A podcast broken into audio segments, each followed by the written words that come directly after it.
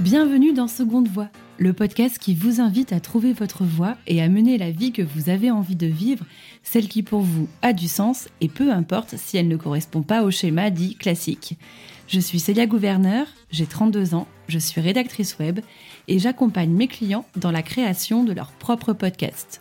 En créant Seconde Voix, j'ai voulu donner la parole à ceux qui se sont affranchis d'une voie traditionnelle pour se réaliser entièrement. Je suis partie du constat que depuis notre enfance, la société nous encourage à suivre une seule et unique voie. Vous savez, celle qui nous fait croire que réussir sa vie, c'est forcément valider des rites de passage et cocher des cases. Alors si cela convient à certains, pour d'autres, ce schéma les freine dans leurs envies profondes et finalement les projette dans une vie qu'ils n'ont pas souhaitée. Pour déconstruire les clichés, vous déculpabiliser et vous ouvrir le champ des possibles, je suis partie à la rencontre de personnes inspirantes pour recueillir leurs itinéraires de vie.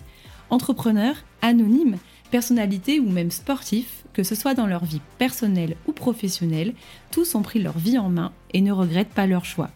J'irai aussi pour vous à la rencontre d'experts comme des sociologues ou des psychologues pour comprendre pourquoi nous avons tant de mal à sortir des schémas imposés par la société. Bonne écoute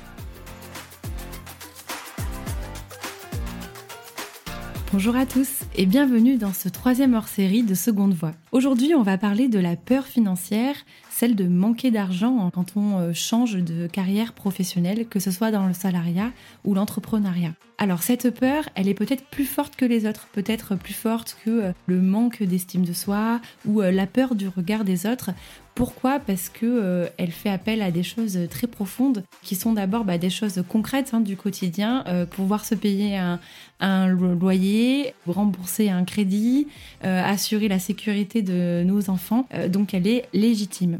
Mais cette peur est aussi très souvent liée à nos nombreuses croyances par rapport à l'argent, à notre vision et notre perception de celui-ci et ça nous renvoie aussi à notre propre réussite.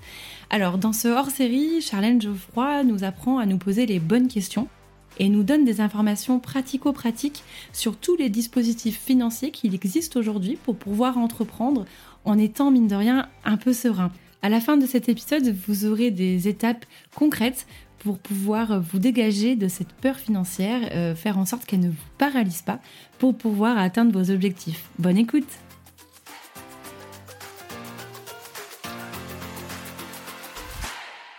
Bonjour Charlène et bienvenue sur le podcast de Seconde Voix. Tu es coach en reconversion professionnelle et plus particulièrement euh, dans celle des cadres. Et tu es aussi l'auditrice de Seconde Voix. Ça fait quelques mois que tu suis euh, le podcast et donc je suis ravie que tu viennes euh, bah, en tant qu'invitée pour ce troisième hors-série. Merci beaucoup Célia. je suis ravie d'être là également. Alors j'aimerais que tu nous présentes, avant de rentrer dans le vif du sujet et qu'on parle du sujet du jour, que tu nous présentes ton parcours et aujourd'hui ton activité. Oui, donc je suis Charlène, euh, je suis coach professionnel. Et donc moi je crois qu'on a tous un potentiel au fond de soi euh, qui ne demande qu'à être révélé. Et j'ai passé euh, 15 ans dans différents groupes en France et à l'étranger, euh, des moments où j'étais très heureuse jusqu'à un certain point où j'ai eu besoin de réaligner mes valeurs avec avec qui j'étais. Et donc j'ai entrepris un, une reconversion professionnelle. Et aujourd'hui donc j'accompagne des personnes qui souhaitent effectuer un changement de vie mais qui ne savent pas vers quoi se tourner ou comment faire le premier pas pour se lancer. D'accord. Et qu'on soit clair, tu n'accompagnes pas que des entrepreneurs, tu accompagnes aussi des personnes qui veulent apprendre un nouveau métier, mais rester dans le salariat. Tout à fait, absolument. D'accord. Alors, en fait, euh, si j'ai fait appel à toi, Charlène, aujourd'hui, on, a travaillé cet épisode parce que euh, je me suis rendu compte que, voilà, on a, on a balayé certaines euh, pensées bloquantes. Donc, lors d'un précédent épisode, c'était le regard des autres. Et j'ai demandé à mon audience, aux auditeurs, bah, quel était le frein qui les empêchait le plus de, de se réaliser et de rejoindre leur voie. Et euh, tous m'ont fait part euh, du euh, frein financier, qui est la première peur. Ça m'étonne pas parce que moi-même, avant que j'entreprenne ma seconde voie, je me disais oui, mais quand même, c'est bien les tickets resto et c'est bien la prime vacances et la prime ça. et donc, je, je, repoussais toujours à plus tard parce que j'avais l'impression que, bah, effectivement, j'allais perdre en niveau de vie. Et c'est, je comprends donc que ce soit une peur qui soit partagée. Et j'insiste aussi sur le fait que bien évidemment, quand on a des enfants, quand on, on contracte, qu'on a un prêt bancaire à rembourser pardon, tous les mois, cette peur, à mon avis, est encore euh, beaucoup plus importante et, euh, bloquante. Donc euh, l'idée, c'est qu'avec ton aide, on puisse bah, apporter aux auditeurs peut-être des réponses concrètes sur cette peur-là et voir aussi que finalement, c'est peut-être notre perception face à l'argent ou à la réussite, etc., qui peut aussi se modifier. Je ne sais pas si tu veux peut-être dire quelque chose par rapport à, ce dont je te fais part. Est-ce que je pense que tu n'es pas du tout étonné de, ce que les auditeurs ressentent? Oui, oui, absolument. C'est euh, la peur euh, financière, c'est une peur que j'observe à chaque fois que j'accompagne une personne euh, qui souhaite faire un changement de vie professionnelle. C'est en général la peur numéro un ou la peur numéro deux. elle est plus ou moins forte en fonction de, des personnes, mais effectivement, c'est quelque chose qui est très présent et notamment si on souhaite passer euh, du, salariat vers l'entrepreneuriat. Hum, c'est quelque chose qui est euh, effectivement un frein euh, à une reconversion professionnelle. Et à ton avis, pourquoi ça fait peur de baisser en niveau de vie? Qu'est-ce qui fait peur exactement en fait? Alors, je dirais que baisser en niveau de vie, c'est aussi accepter de changer peut-être son statut social et c'est devoir apprendre peut-être à vivre différemment, en tout cas au début d'une reconversion, même si c'est pas toujours le cas. Hein. il y a certaines personnes qui n'ont pas besoin de, qui vont pas baisser de niveau de vie. Hein. ça, va vraiment dépendre de la reconversion qu'on y faire. Mais c'est le fait de se dire, bah, peut-être que je vais devoir renoncer euh, à euh, trois vacances par an et je vais devoir en faire plus que deux ou une. Et l'essentiel vraiment, c'est de comprendre pourquoi est-ce qu'on est en train de faire ce changement de vie. Euh, moi, c'est un élément ça sur lequel euh, j'insiste énormément lorsque je fais euh, un, accompagnement professionnel, parce que parfois on pense que on a on a envie de faire quelque chose ou on a une idée, mais on n'a pas vraiment clarifié les raisons derrière pour lesquelles on voulait faire ce changement de vie. D'accord, c'est-à-dire le sens, par exemple, qu'on y met, euh, les valeurs profondes. Tout à fait. Exactement. Donc les raisons qui te, qui te poussent à effectuer un changement de vie. Et si tu n'as pas vraiment clarifié complètement euh, cette notion de, pourquoi, au fur et à mesure que les mois vont passer, euh, ce sentiment un peu d'euphorie qu'on pouvait avoir au début du, projet de, reconversion professionnelle, euh, il va venir s'atténuer et on va pas forcément avoir l'énergie qu'on aimerait avoir pour concrétiser ce projet. D'accord. Donc finalement, c'est aussi donc d'abord mettre savoir exactement pourquoi on fait on fait ça. après, est-ce que par exemple il faut budgéter, je sais pas, ou se projeter dans Comment ça se passe à ce niveau-là? Oui, alors budgéter, ça peut être quelque chose qui peut être intéressant pour les personnes justement qui ont cette peur financière. Parce que ce qui se passe, en fait, ce qui est important de comprendre au départ, c'est comment est-ce que la peur, elle se forme. Et donc, entre le, par exemple, entre quelqu'un qui est salarié et qui veut devenir entrepreneur, souvent les questions qui vont euh, arriver, c'est euh, et si je n'arrive pas à trouver de clients ou euh, et si j'arrive pas à gagner d'argent? Donc ça, c'est généralement les questions qui finalement n'ont pas de réponse aujourd'hui et qui ne sont pas claires.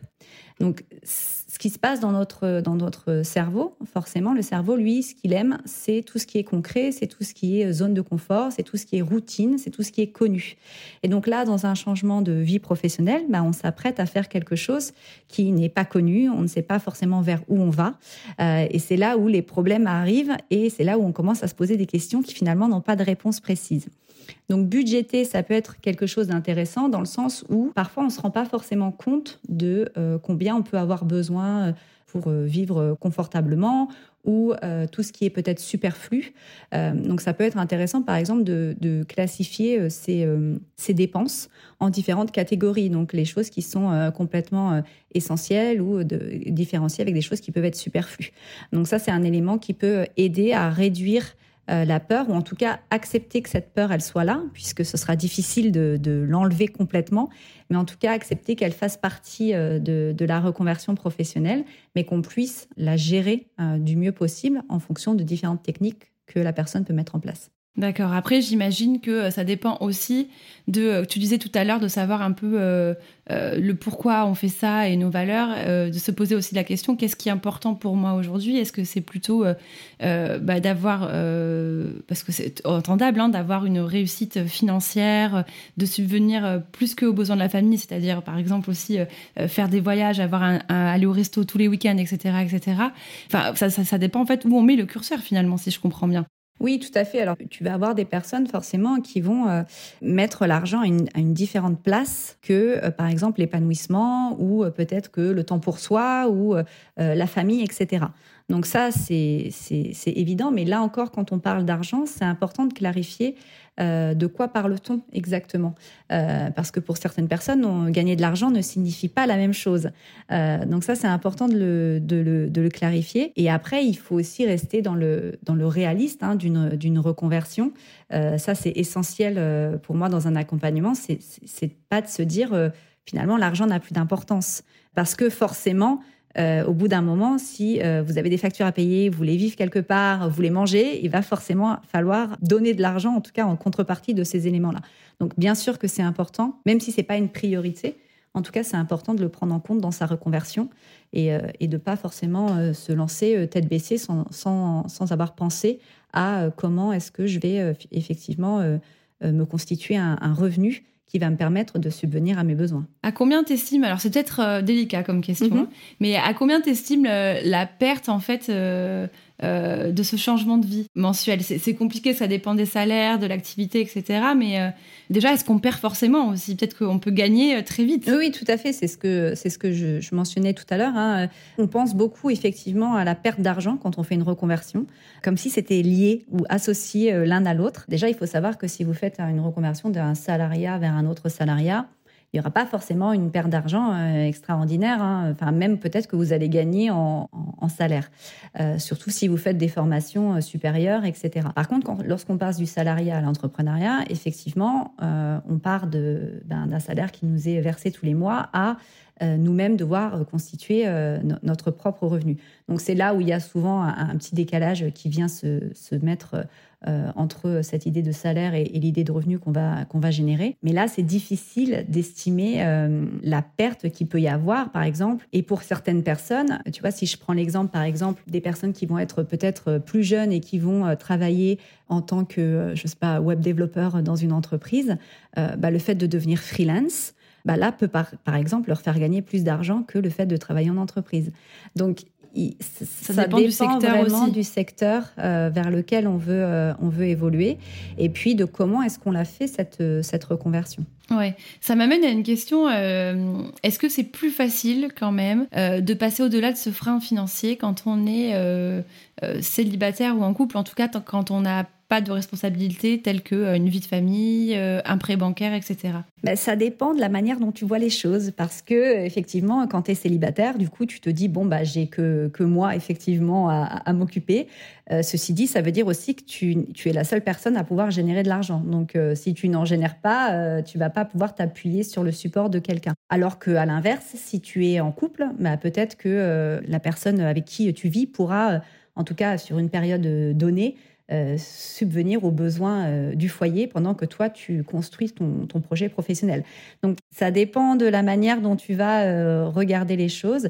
Après, effectivement, l'idée de budgétiser ce dont, on a besoin, c'est essentiel, en tout cas, pour une, une, reconversion professionnelle qui peut être réussie et dans laquelle on ne va pas se retrouver après un an dans une zone de panique en se disant mais comment je vais finalement vivre de cette activité. Donc finalement, si on résume, donc la première étape, c'est euh, savoir le pourquoi en fait on fait ça. La deuxième étape, ça serait de budgétiser en fait, hein, pour euh, savoir euh, vers quoi on, se tourne. Est-ce qu'il y a une troisième étape Qu'est-ce qu'il faut envisager après pour passer, dépasser cette peur? Alors la peur de, l'argent, elle est souvent liée à autre chose. Hein. Il faut le savoir, c'est pas juste euh, une peur euh, qui apparaît comme ça. Et puis c'est la seule peur de la reconversion et on parle de rien d'autre. La peur de la, de la peur financière, elle est souvent liée aussi à un problème de confiance en soi ou à un problème euh, d'estime de soi. Donc effectivement, une personne qui va avoir peu confiance en elle, forcément, elle va ressentir la peur financière puisque elle ne va pas avoir confiance en comment est-ce qu'elle peut générer ce salaire. Elle ne va pas se sentir capable de euh, pouvoir générer euh, ce revenu dont elle a besoin. Donc en général, il faut effectivement euh, travailler sur les différentes peurs et, comprendre d'où elle vient cette peur. Parce que parfois, j'ai en accompagnement des personnes qui finalement ont un, coussin financier, savent très bien qu'elles vont utiliser les indemnités chômage, etc. Et malgré ça, il y a une peur financière. Donc, ce qui prouve bien que ça vient d'autre chose et non pas seulement d'un chiffre puisque finalement, le chiffre, vous allez avoir euh, quasiment la même chose avec euh, une indemnité ou peut-être de l'argent que vous avez mis de côté, etc. Parfois, ce qui est lié à cette peur financière aussi, c'est vraiment cette perte euh, de statut, puisque l'argent est lié au statut, et du coup, c'est aussi une perte d'identité qui peut être associée au fait de changer de, statut social. D'accord, de statut et peut-être aussi, je sais pas, tu parles de statut social, donc ça veut dire peut-être ne plus être dans un certain milieu social. Et est-ce que ça peut faire écho avec la peur du rejet peut-être? Oui, oui, tout à fait.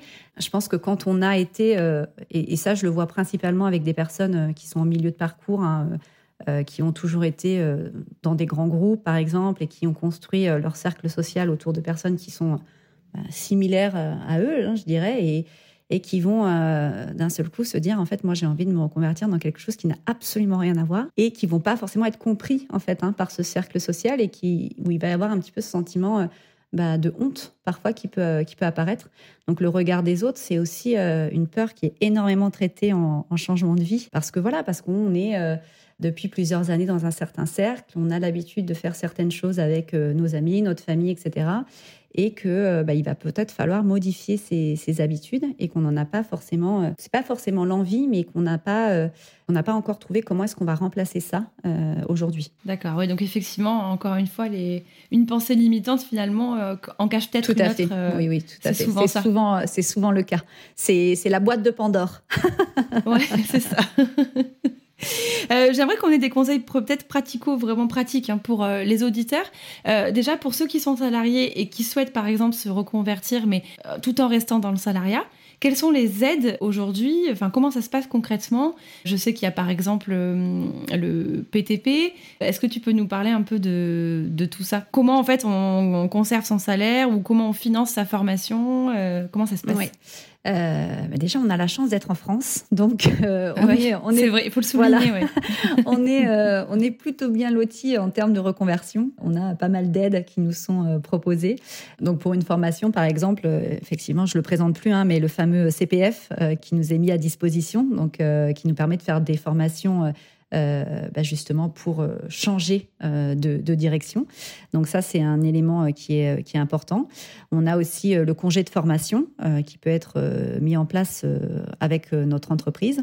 Donc là, qui permet aussi de continuer à, toucher un salaire pendant la, formation. Et puis, on a aussi les budgets qui sont alloués dans certaines entreprises. Parfois, on n'y pense pas, mais il peut y avoir dans une entreprise, surtout dans les grands groupes, des budgets qui sont euh, disponibles pour euh, former les salariés à autre chose, notamment dans une reconversion du salariat vers un autre salariat. voilà, parce que ça, ça peut être aussi une solution. Je pense qu'aujourd'hui, on, parle beaucoup de reconversion. je suis salarié, je vais devenir entrepreneur, mais cette notion d'entrepreneur, n'est pas forcément adaptée à tout le monde. Et ça peut être intéressant de considérer aussi bah, justement euh, une, reconversion au sein de son entreprise, surtout si on est dans un grand groupe, peut-être qu'il y a une possibilité de faire autre chose. Et dans ces cas-là, la formation peut être prise en charge par la société. Euh, mais c'est vraiment en discutant, tout à fait, c'est vraiment en discutant avec euh, bah, son manager, les ressources humaines, etc., qu'on peut voir ce qu'on peut faire. Euh, mais si on n'en parle pas, forcément, euh, c'est plus difficile pour les autres de nous aider. C'est ce que j'allais dire. C'est souvent la première étape en fait euh, de, ce changement, c'est oser en fait sortir un peu du placard et dire bah voilà, j'ai un projet et qu'est-ce qu'on peut faire. Exactement. Et il me semble aussi, et corrige-moi si je me trompe, que dans, dans tous les cas, même dans le cadre d'une formation qui serait, enfin, un congé de formation, l'employeur, il me semble, ne peut refuser qu'une oui, fois. c'est ça? fait. Exactement. Oui. Oui, tout à fait. Donc en fait, on risque pas grand-chose. Il y a de grandes chances que euh, euh, cette formation soit acceptée et qu'on garde notre niveau de vie durant la formation. Absolument. Je pense qu'il faut vraiment, euh, il faut pas se mettre de barrière là-dessus sur l'idée d'aller de, d'aller parler à nos managers, les ressources humaines, etc., pour expliquer ce qu'on a envie de faire. Parce que si on le fait pas, finalement, c'est c'est peut-être une perte d'opportunité qui aurait pu être là et qui aurait pu faciliter notre reconversion professionnelle sans passer par quelque chose de de beaucoup plus compliqué, d'aller chercher autre chose, etc. Donc, comme première étape, ça peut être quelque chose qui peut être rassurant euh, pour les personnes qui ont peur de euh, bah, faire un grand saut dans la reconversion professionnelle et d'y aller plutôt euh, pas à pas. Bon, ça c'est pour les, salariés. Pour les personnes qui souhaitent donc créer leur entreprise, avoir une idée, une idée, un projet, etc. là aussi, les choses sont très bien faites en France puisqu'il y a le chômage. Tout à fait. Est-ce que ça, tout le monde peut l'avoir? Comment ça se passe aussi? Il faut demander une rupture conventionnelle. C'est pas toujours Euh, c'est un peu délicat, je sais, pour certains, ça fait peur. Je suis passée par là, donc euh, je sais de quoi je parle. Euh, est-ce que tu peux nous en parler de ça aussi, oui. s'il te plaît? Alors, avant de demander la rupture conventionnelle, il y a d'autres éléments qui existent et qui peuvent peut-être aider aussi à tester son projet. Et je pense à ça parce que moi, c'est ce que j'ai fait, donc je peux partager un petit peu là-dessus.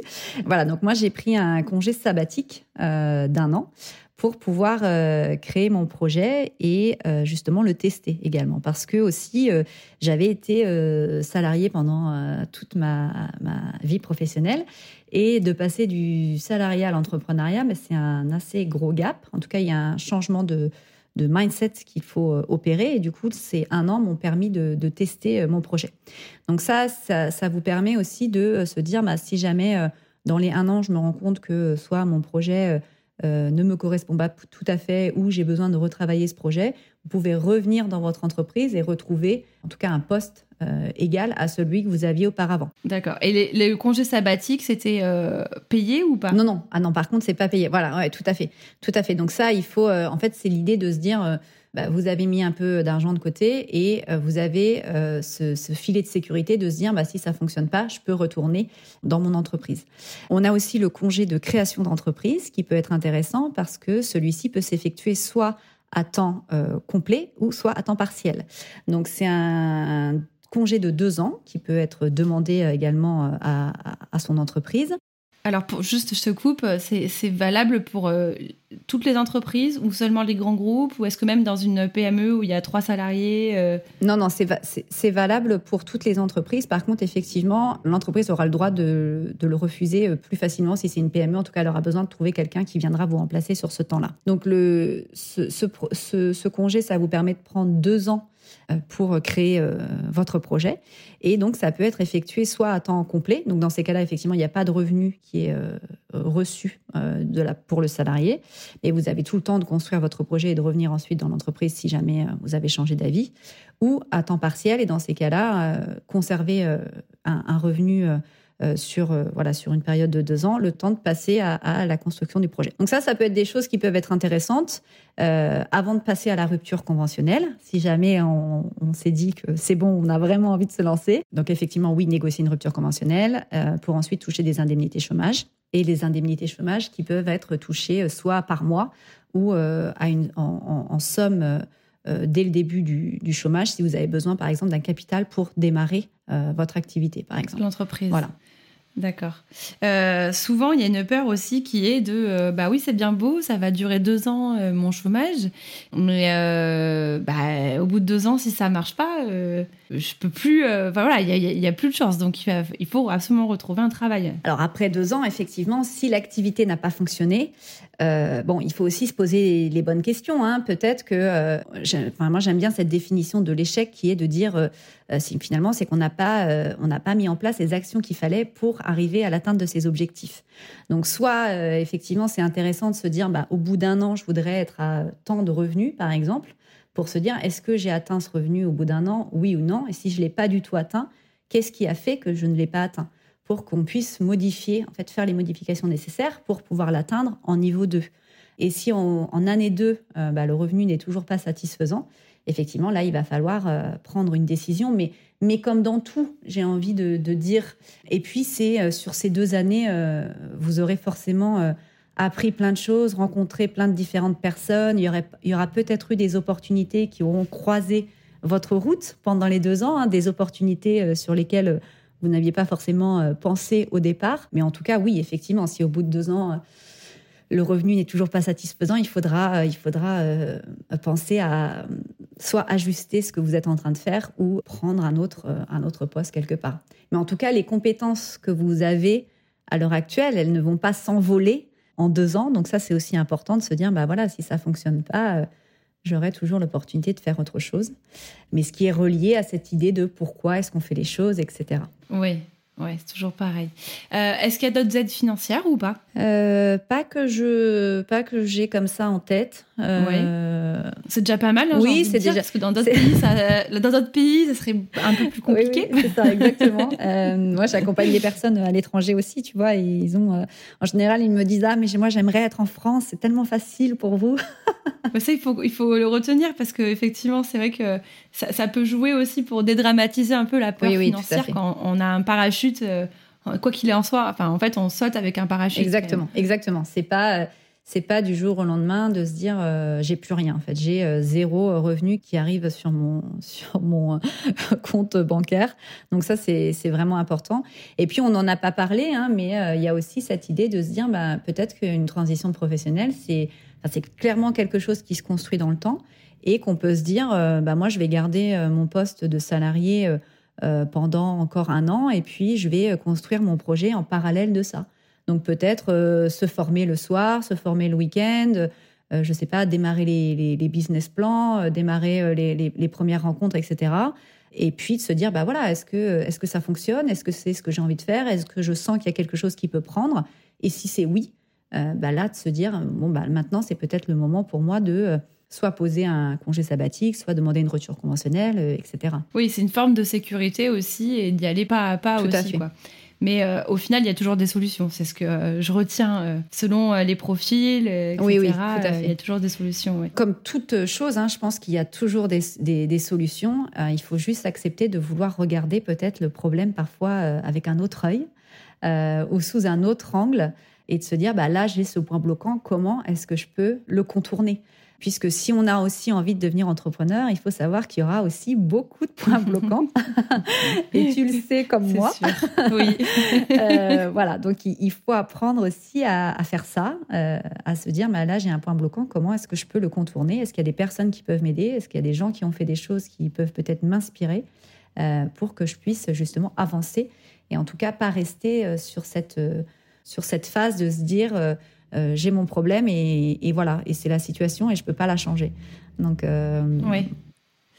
Euh, certains me diraient aussi, et des, bah, voilà, des personnes de mon âge, euh, oui, mais bon, moi j'ai prévu d'acheter, euh, donc bah, je vais pas me lancer tout de suite. Ou alors, bah, j'ai envie de faire mon, premier enfant. bah, quand on est entrepreneur, ça paraît compliqué. toi, qu'est-ce que tu conseillerais à des personnes voilà, qui, hésitent simplement parce que bah, ont aussi des projets de vie personnels Est-ce que c'est compatible ou pas? Ou est-ce qu'il vaut mieux profiter de son CDI pour faire un peu ces choses-là et repousser à plus tard? Alors ça, c'est très personnel. euh, c'est très personnel et je crois que tu as fait un podcast récemment avec quelqu'un qui était parti euh, sur un sur un voilier, il me semble, voilà, euh, qui avait juste eu son premier enfant et j'avais trouvé ça vraiment hyper inspirant. Moi, pour répondre à des questions comme ça, je, ne suis pas dans ce cas-là, donc je, je pense que c'est très personnel. Cependant, il y a énormément de personnes et, il y a énormément d'histoires aujourd'hui hein, de gens qui peuvent témoigner de comment est-ce qu'ils ont pu faire, par exemple, avec un, un jeune bébé en, voulant faire une reconversion. Euh, et je pense que c'est intéressant d'aller se rapprocher de ces gens, justement, et de comprendre peut-être comment est-ce que eux, ils ont pu faire. Euh, est-ce qu'il y a des choses qu'ils ont mis en place? Comment est-ce qu'ils ont géré leur temps? Comment est-ce qu'ils ont géré aussi peut-être la partie financière, etc.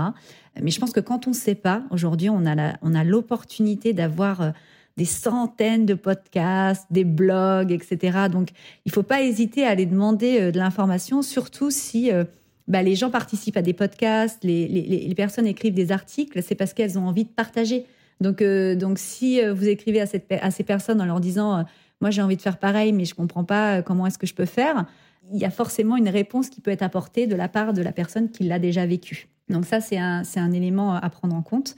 Euh, pour la partie, euh, tu faisais référence aussi à l'achat d'un, d'un appartement. Donc moi, ça, c'est pas forcément mon domaine, hein, mais là encore, euh, ça peut être intéressant d'aller parler à différents, à un courtier et d'expliquer sa problématique. En tout cas, si effectivement l'objectif, c'est d'acheter un appartement dans deux mois peut-être et qu'en même temps, on veut se lancer dans une reconversion, si c'est vraiment l'objectif d'acheter un appartement, il faut voir comment est-ce que les deux peuvent se combiner ensemble.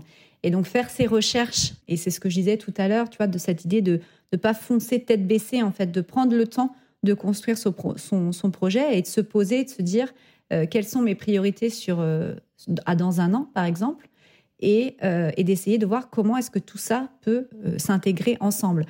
Il y a forcément des solutions, mais ça peut arriver parfois qu'on va vous dire, bah, voilà, il faudrait retarder votre projet de six mois. en soi, c'est pas la fin du monde parce que six mois dans un projet de transition professionnelle, c'est rien, mais il faut le prendre en compte et, et pas forcément se dire je, jette tout et je, recommence à zéro alors que j'avais des, des, points vraiment importants, euh, importants pour moi. Pour résumer, en fait, voilà, l'idée c'est de prendre son temps aussi, euh, que ce soit dans une reconversion pro, dans le salariat ou dans l'entrepreneuriat, c'est euh, déjà savoir pourquoi on veut le faire, qu'est-ce qui nous motive réellement, peut-être les prioriser, savoir qu'est-ce qui pour nous aujourd'hui est important, budgétiser, ça c'est évident, et puis en parallèle se renseigner. Et en fait, on voit qu'il y a des solutions à partir du moment où on en parle. Et dernière chose aussi que je retiens, c'est euh, que c'est valable bah, souvent pour tout.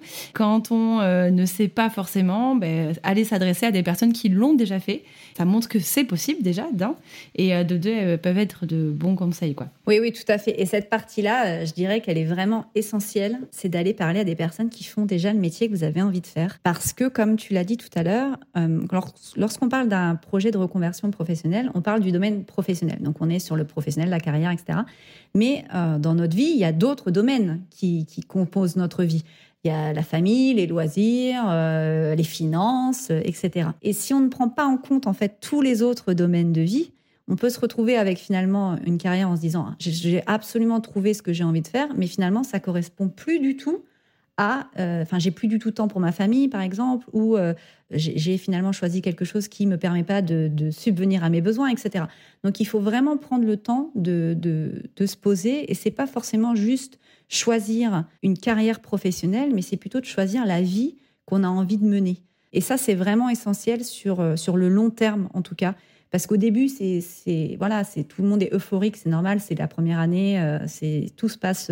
Euh, en général, on a plein d'énergie, on déborde d'énergie pour notre projet. et puis, et puis, au fur et à mesure, on se rend compte que finalement, on va pas pouvoir peut-être tenir ce rythme pendant euh, des années entières et que finalement on a encore moins de temps qu'avant.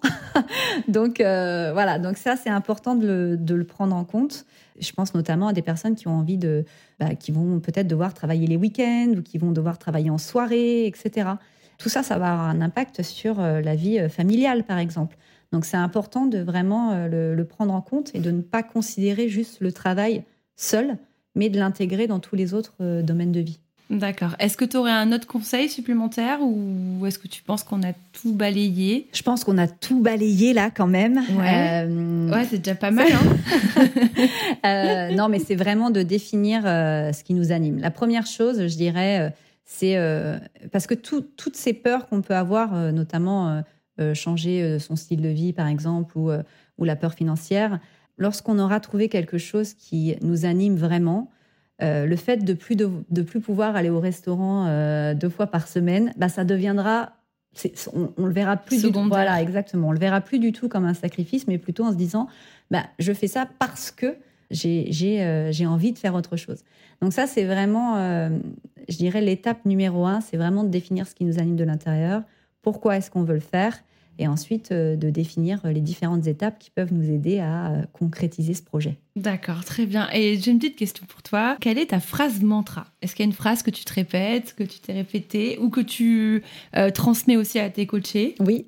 écoute, j'en ai quelques-unes, mais une que j'aime vraiment bien, et on, on, faisait, on y faisait référence tout à l'heure, c'est un problème sans solution est un problème mal posé. Je pense que pour moi, c'est une phrase qui résume qui me résume bien en tant que personne, mais aussi que j'aime bien partager parce que, euh, parce que, comme je le disais tout à l'heure, je pense qu'il y a souvent des solutions et qu'on se met parfois, euh, euh, qu'on n'essaie pas forcément de regarder le problème d'un autre angle, alors que finalement, en, se décalant un tout petit peu à droite ou à gauche, on pourrait voir des choses différentes. Voilà. Bon, on, va, on va le garder. Où est-ce qu'on peut te retrouver euh, euh, Tu as un site euh, Si tu veux donner l'adresse du site? Oui.